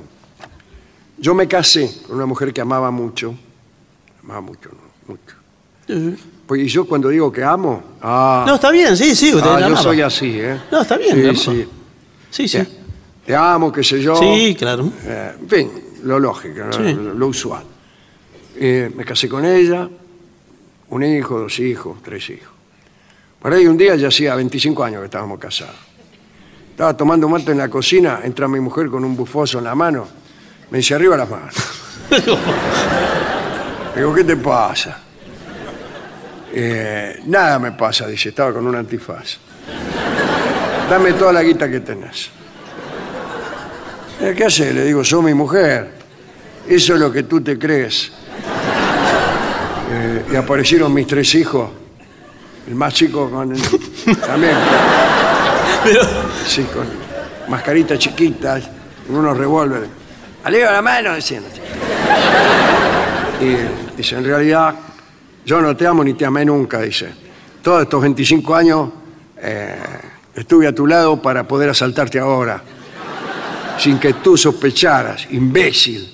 Pero y todas esas palabras de amor, el, eh, nuestros Eso hijos. le dije yo. Todas las palabras de amor que me dijiste aquella noche entre los yuyos eh, solo formaban parte de un plan, me dijo. Eso, dijo el más chiquito.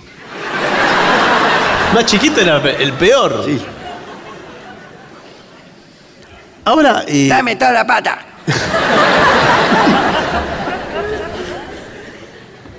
¿25 años? un- ¿Cuánto le robó? Porque la verdad que para esperar 25 Bueno, años. Dame toda la plata que tenés.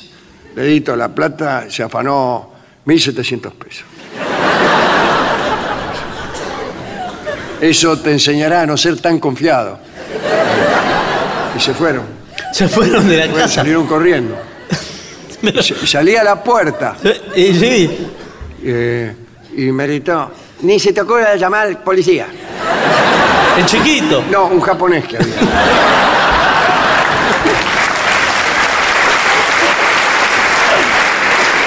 un cómplice japonés que tenía. También tenía un japonés Sí, de sí, el de la tintolería sí, también.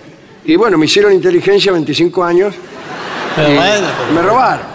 ¿Quién sabe si por ahí todas estas, que- estas personas que han venido hoy, de golpe ya casi al final del programa, como ahora, eh, se revelan como ladrones?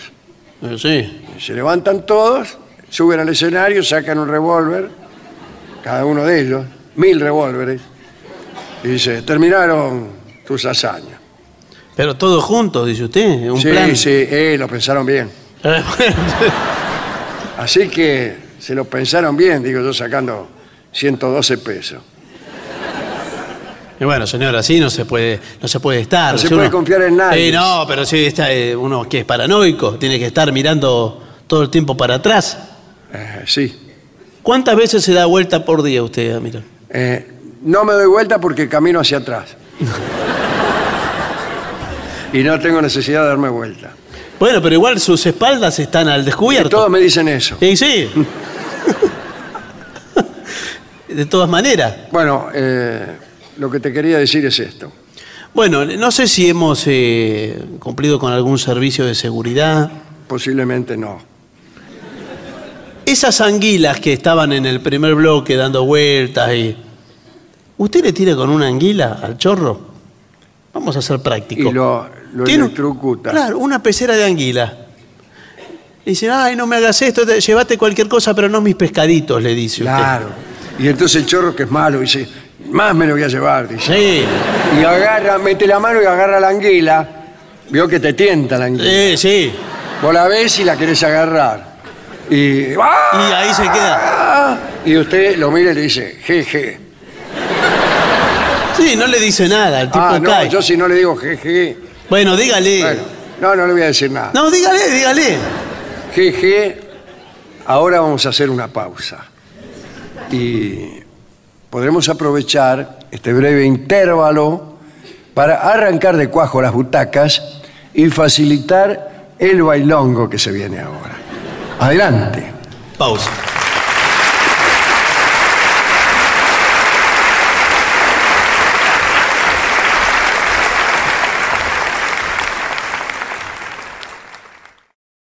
AM750. Objetivos, pero no imparciales.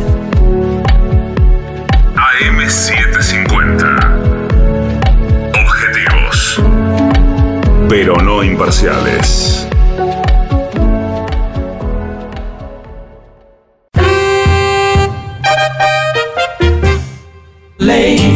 La venganza de los lunes. El eterno retorno de lo terrible. Un programa que sale los martes, pero no.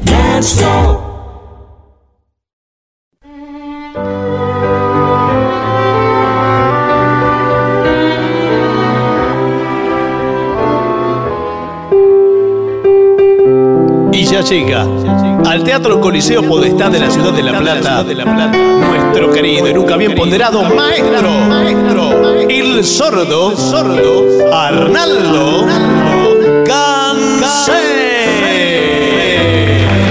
Y acompañan esta noche a nuestro querido maestro, los integrantes del trío sin nombre, Manuel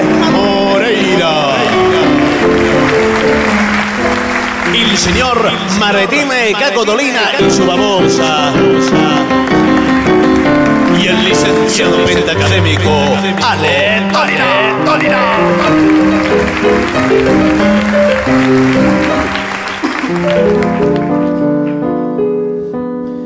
Buenas noches, maestro. Buenas noches también a la gente del trío sin nombre. ¿Qué tal? Buenas noches. Estamos muy contentos de estar de vuelta con mucho que no estábamos. Y cuatro. Después tuvimos que ir por la ruta, había bastante más tráfico, pero después lo hablamos comiendo una pizza dentro de No sé, a mí no me parece que sea. The Miracle le piden al trío para. Es una canción muy difícil Pero de esta, no sé si. ¿usted Para la sabe empezar, esta? ¿arrancamos con eso? ¿Y qué vamos a hacer? Ya está. Bien. Vale. Eh. A ver. Un, dos, tres.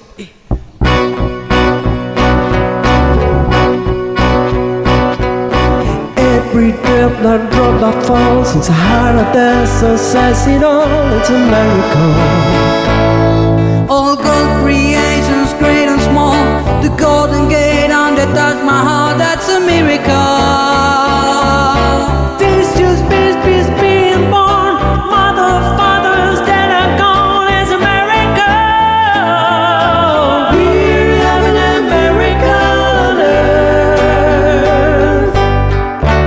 suddenly to dance it all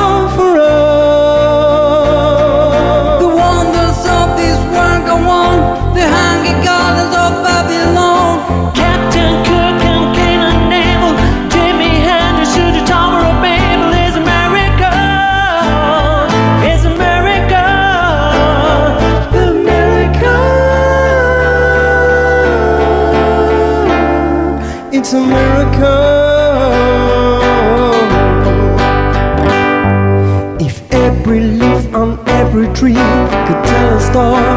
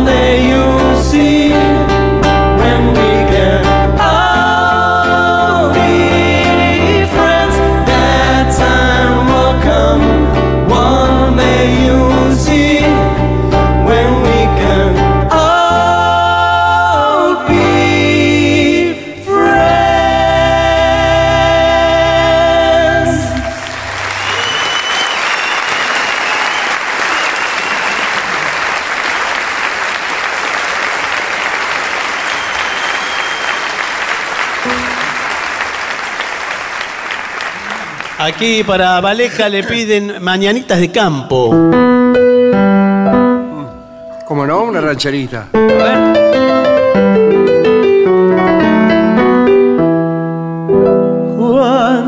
se llenan los cerros de sol y alzando las aves oyo cantar, yo por los surcos afanoso voy, sembrando dicha que pienso alcanzar. Ranchera hermosa desde que te vi, por las quebradas quiero más correr, llevo prendida como dos abrojos la luz de tus ojos dentro de mi ser. Como el trebolar en flor, te perfumaré tu radiante amor esclavo seré. A tu rancho de terror yo me acercaré, dejando al pie de tu reja mi sentida queja llena de emoción.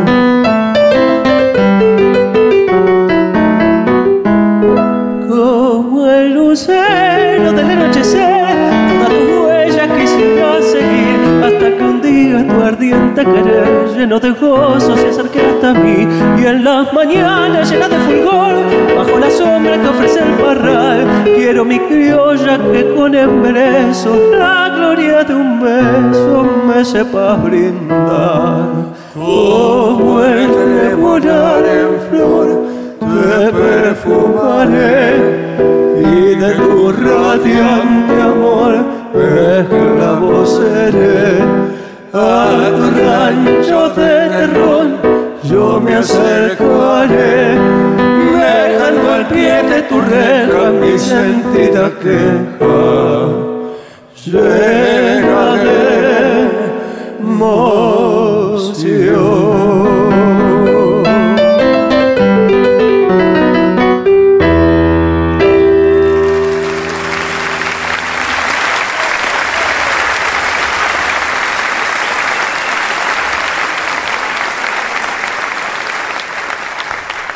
Maestro, ¿se sabe alguna de Drexler? Dice que viene a un teatro acá por La Plata, pero ya no le, no le alcanzó el dinero para pagar la entrada. Así que si le pueden cantar un tema de Drexler, ya que no van a poder ir. Bueno, está bien. Claro. Bueno, Bueno, a ver. ¿va? Un, dos, tres y.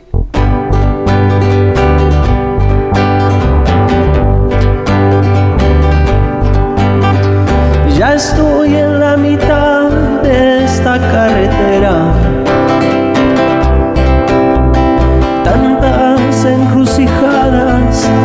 están detrás.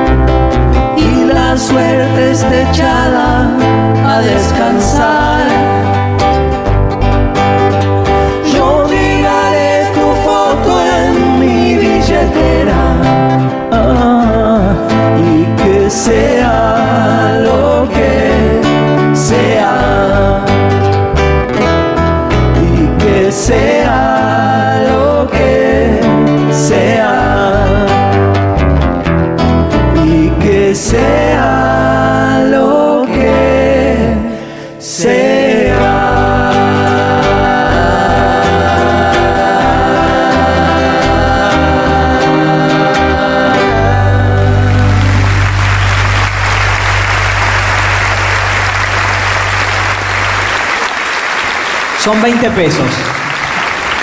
¿20 pesos? Y sí. No sé, me... ¿tiene 10 para prestarme? No, señor. Bueno, Se va acumulando la deuda, ¿eh? Sí. ¿Pero por qué se va 25 acumulando? pesos. Cada vez más. bueno le, le dejo 10 y que sea lo que sea. ¿Está como para samba del carnaval usted o lo deja para otro día? ¿Me quiere acompañar un poquito?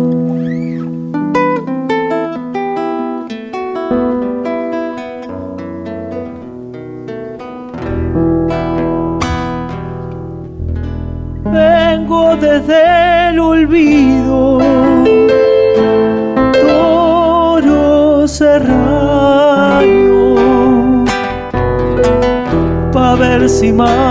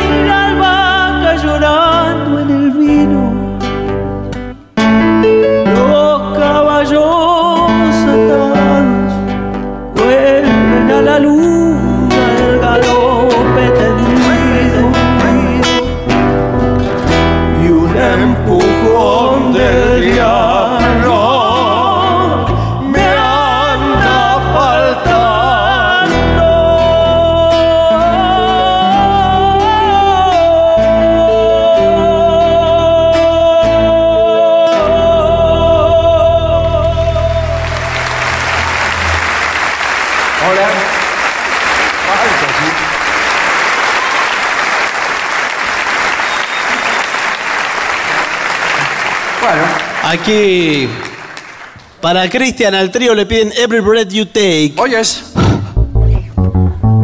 Bien.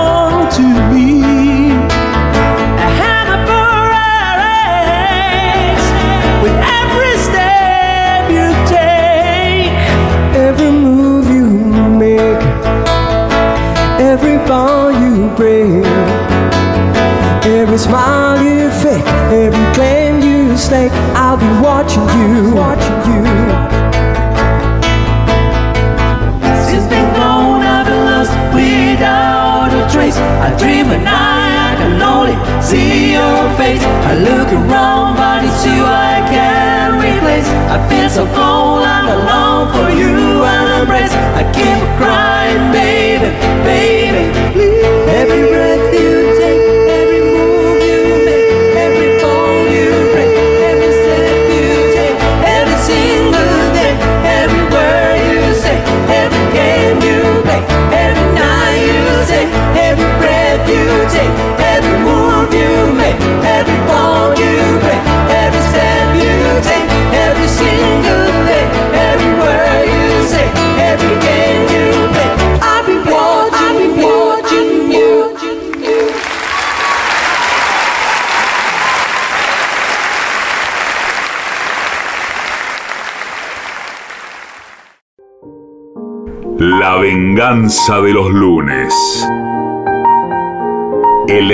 eterno retorno de lo terrible. Un programa que parece ser los mejores momentos de este mismo programa. Pero no.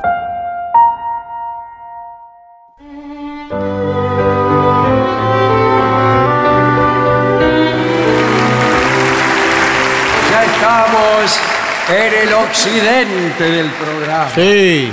Sí, lamentablemente nos vamos a tener que ir en virtud de órdenes recibidas recientemente de la Administración General. Uh, sí, usted sabe. Hemos recibido un telegrama que dice, tómensela, firmado la Administración General.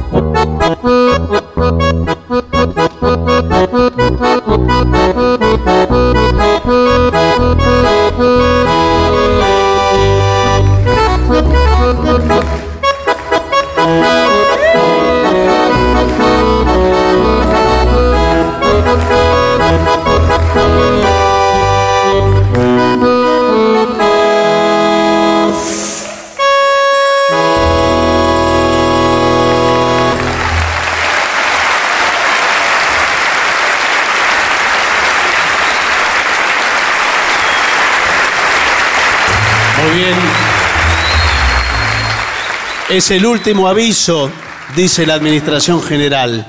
Sí. Tómenselas nuevamente. Bueno, ¿qué podríamos cantar para despedirnos? Algo autóctono. Tiene que ser... ¿Cómo? ¿Cómo dice? Que le devuelva la plata. Que devuelva la plata.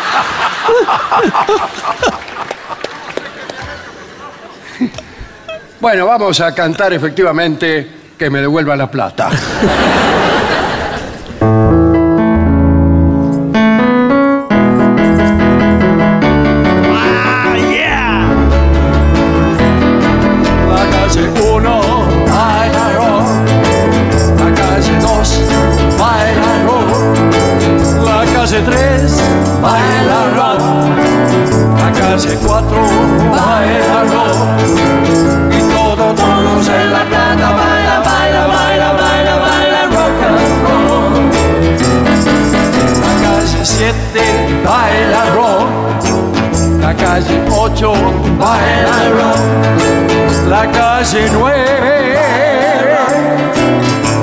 La calle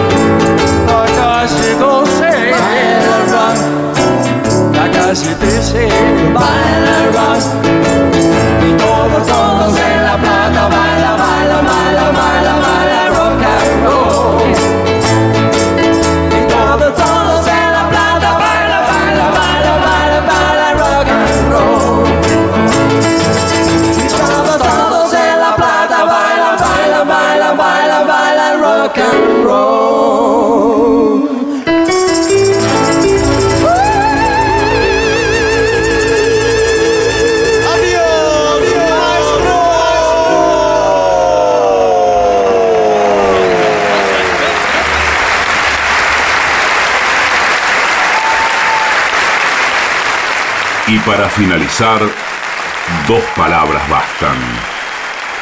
Gracias.